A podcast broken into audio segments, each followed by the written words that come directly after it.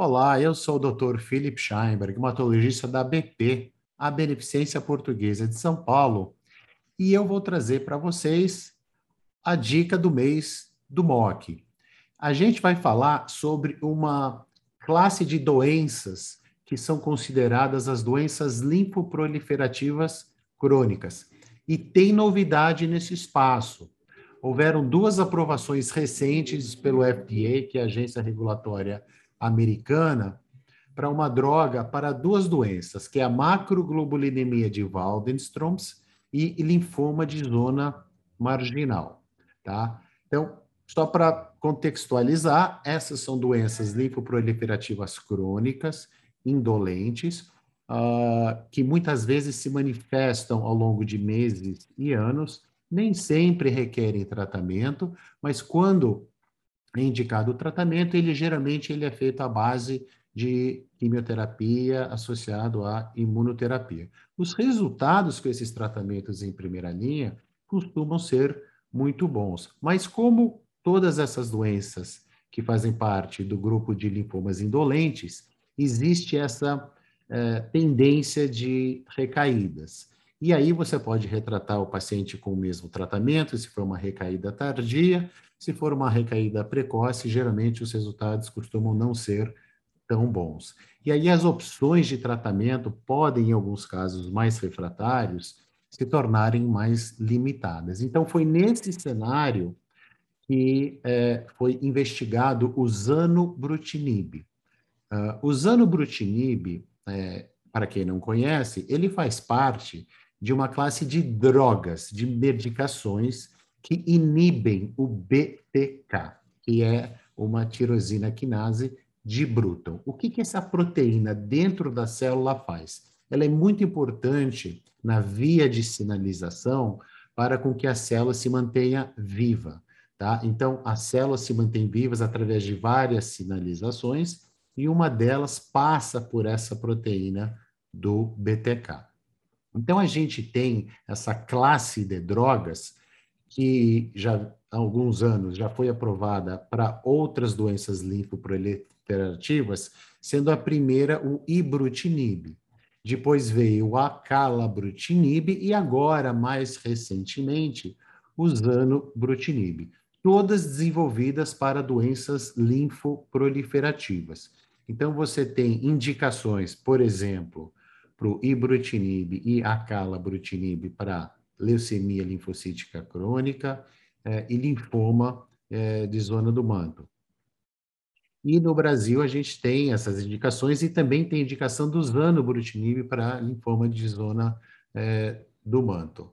Obviamente que tem outras drogas nessas classes que estão sendo desenvolvidas, então a classe de inibidores de BTK é, apesar dessas três é, estarem hoje disponíveis, é, existem outras que estão em desenvolvimento. Então, vamos dizer assim que é uma classe meio quente, é, assim. Agora, vamos falar especificamente sobre essas aprovações que foram é, nos Estados Unidos é, e que foi testada nessas duas doenças. Então, o zanubrutinib mostrou como monoterapia respostas elevadas tanto na macroglobulinemia de Waldenström's como no linfoma de zona é, marginal. E o que é interessante é que, como monoterapia, as taxas de respostas foram elevadas, tanto para uma doença como para a outra. E o que tem sido visto, obviamente que os resultados ainda são, de certa forma, é, não muito maduros e robustos, porque o segmento ainda não é tão longo, é, tem se mostrado duradouras. Então, isso é muito interessante. Mas talvez um outro ponto é, importante salientar nesse MOC Dicas é que, conforme essas novas drogas vêm sendo desenvolvidas nessa classe de drogas, que são os inibidores de BTK, a eficácia tem se mantido a mesma, mas a tolerabilidade e os eventos adversos têm melhorado. Por exemplo, o ibrutinib é uma droga muito efetiva, mas a gente tem visto aí que tem cenários de infecção, fibrilação atrial, alterações de coagulação, hipertensão. uh, e que, uh, em algumas vezes, e até 20% dos casos, o paciente tem que descontinuar a droga por conta desses efeitos colaterais. O acalabrutinib, que já seria uma droga que veio depois, tem uma efetividade muito parecida com a do ibrutinib, mas com menos desses efeitos colaterais. Né? Ele tem também esses efeitos adversos, mas numa incidência menor. E o zanubrutinib, né, que seria a droga seguinte, também o que a gente está vendo agora no contexto desses estudos, tem mostrado uma eficácia também elevada, mas com ainda menos efeitos adversos.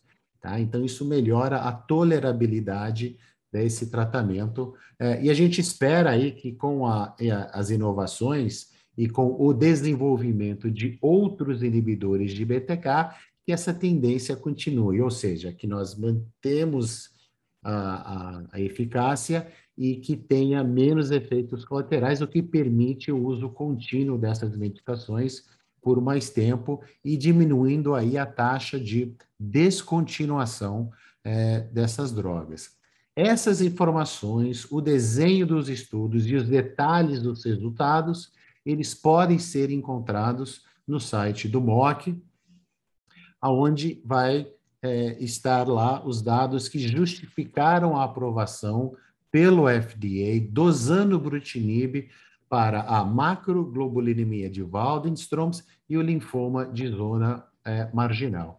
Então, fica aí a informação é, de que existe aí mais drogas é, nessa classe de drogas, que é uma classe que está se tornando muito importante para as doenças linfoproliferativas. É, a gente tem agora o zanubrutinib, a gente sabe que tem outras drogas em desenvolvimento já em publicação, então provavelmente a gente vai ver nos próximos um, dois anos outras drogas é, também dessa classe para as doenças linfoproliferativas. Então, fica aqui a dica do mês do MOC.